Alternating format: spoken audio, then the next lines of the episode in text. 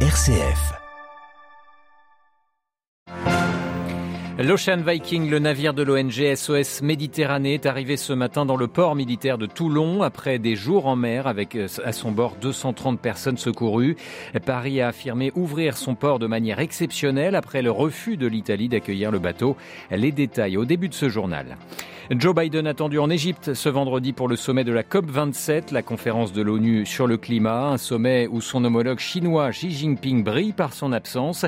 Le maître de Pékin sera bien présent en revanche au prochain sommet du G20 en Indonésie. Dans ce journal également, cette nouvelle interpellation des évêques congolais face à l'insécurité persistante en République démocratique du Congo.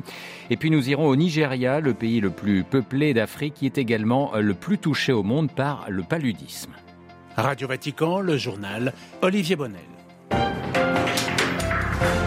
Bonjour, après trois semaines d'errance en mer Méditerranée, l'Ocean Viking a donc accosté ce matin dans le sud de la France, une mesure exceptionnelle prise par les autorités françaises, suivant une exigence d'humanité face au refus italien d'accueillir les 230 migrants secourus par l'ONG SOS Méditerranée.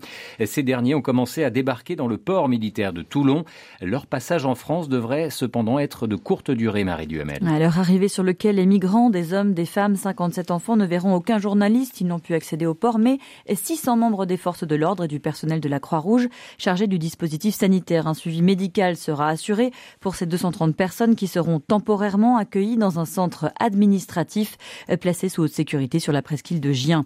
Ils ne seront pas techniquement sur le territoire français, a précisé le ministre de l'Intérieur. Ils commenceront dès demain des entretiens avec 16 membres de l'Office français de protection des réfugiés. Ces derniers procéderont à jusque 90 entretiens par jour pour déterminer si oui ou non la personne en face d'eux est éligible au statut de réfugié. Si tel était le cas, deux tiers de ces migrants débarqués à Toulon seront relocalisés dans d'autres pays européens. Et dans le cas contraire, eh des procédures d'éloignement seront mises en œuvre. Le préfet du Var a déjà pris contact avec leur pays, le pays des nationalités déclarées. Tous les migrants feront aussi l'objet de contrôles de sécurité des services de renseignement étalés sur plusieurs jours.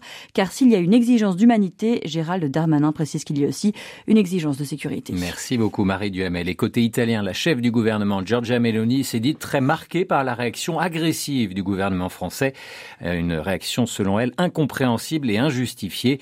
La présidente du Conseil italien qui a aussi rappelé sa volonté de trouver une solution européenne à cette crise migratoire. L'armée russe dit avoir achevé le retrait de ses troupes de la région de Kherson dans le sud de l'Ukraine. Selon Moscou, les soldats russes sont passés sur la rive gauche du Dniepr et l'armée n'a subi aucune perte.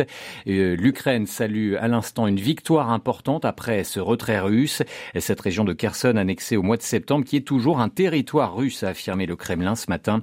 Les combats qui, eux, se poursuivent en Ukraine comme à Mykolaïv où cinq habitants d'un immeuble ont été tués la nuit dernière par un tir de missile russe sur leur immeuble. L'Ukraine qui peut toujours toujours compter sur son allié américain. Les États-Unis ont annoncé aujourd'hui une nouvelle tranche d'aide militaire, 400 millions de dollars, notamment des missiles supplémentaires pour renforcer la défense antiaérienne de la capitale ukrainienne. Le président ukrainien Zelensky a remercié son homologue Joe Biden et le peuple américain pour leur assistance. Joe Biden qui est attendu sur les bords de la mer Rouge ce vendredi à Sharm el-Cher où se poursuit la COP27, la conférence des Nations Unies sur le climat, une intervention qui sera particulièrement scrutée pour le deuxième pollueur de la planète après la Chine. Cette participation à la COP est donc importante alors qu'une nouvelle étude met un peu plus la pression sur les pays occidentaux. Cette année, les émissions de CO2 produites par la consommation d'énergie fossile vont dépasser un niveau record, Marine Henriot. Oui, Olivier, on parle donc des émissions de CO2, le principal gaz responsable du réchauffement climatique produite par la consommation de pétrole, de gaz ou de charbon. Alors, comment expliquer cette hausse? Selon les scientifiques du Global Carbon Project C'est en fait la conjonction de deux facteurs, la reprise économique après la pandémie et la guerre en Ukraine. Avec la reprise du trafic aérien, l'utilisation du pétrole a augmenté et ces derniers mois, à cause des tensions sur le marché de l'énergie, de plus en plus de pays reviennent au charbon, qui est l'énergie fossile la plus polluante. Depuis 2014, le recours à ce combustible diminuait dans le monde entier. Eh bien, cette année marque un retour en arrière. Les émissions de CO2 dues au charbon devraient dépasser cette année celles de 2014. Des chiffres qui sont très très inquiétant.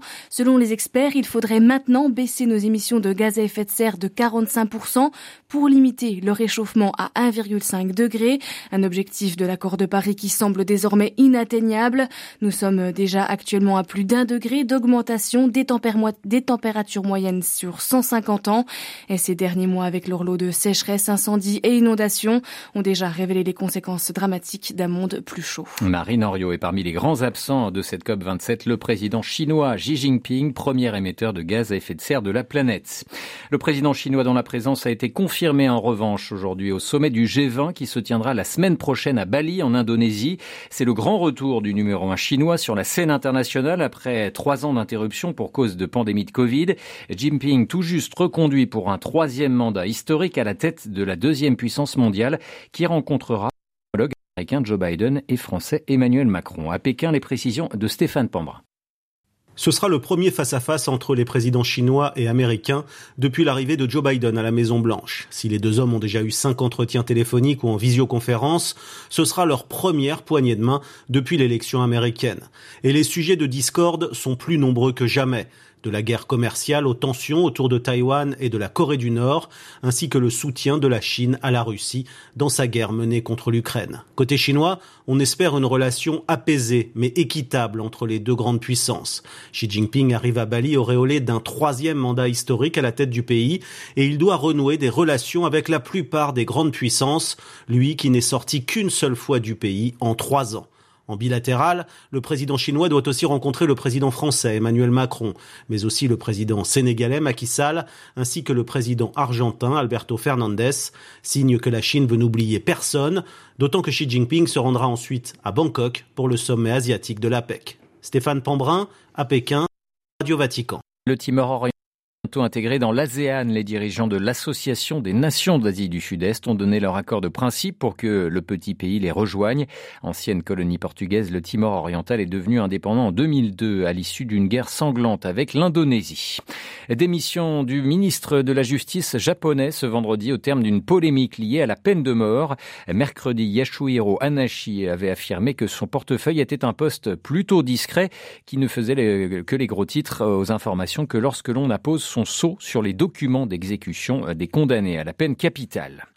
L'heure est grave, notre pays est en danger. En République démocratique du Congo, les évêques lancent un nouvel appel pour interpeller les consciences face à la dégradation de la situation sécuritaire dans le pays. Les évêques dénoncent notamment la situation dans la région du Kivu où plusieurs localités sont toujours occupées par le groupe rebelle M23.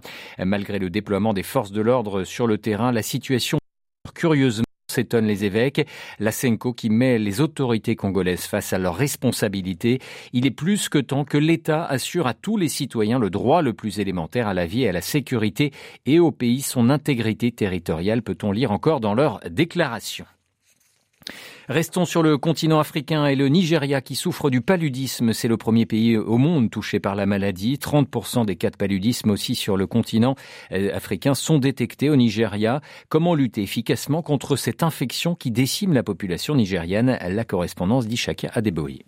Le projet Bogen cite le climat tropical qui est favorable à la reproduction et à la durée de vie des vecteurs. Un rapport indique que le climat est responsable à 6,0% des cas dans les pays où le paludisme est endémique. D'autres facteurs comprennent des conditions de vie surpeuplées qui favorisent la transmission des mauvaises conditions sanitaires et des habitudes. 60% des Nigérians n'ont pas accès à l'eau potable et à des conditions sanitaires sûres.